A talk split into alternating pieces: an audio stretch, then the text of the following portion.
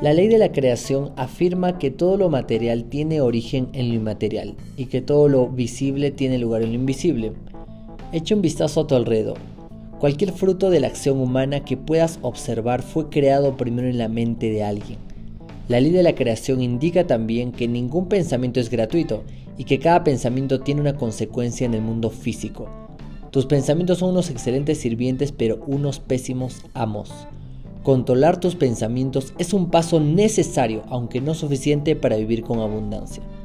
Desarrollar una atención plena a la cantidad de pensamientos que tienes cada día, más de 50.000, y transformarlos progresivamente en pensamientos elegidos, es el salvoconducto para acceder a una realidad diferente.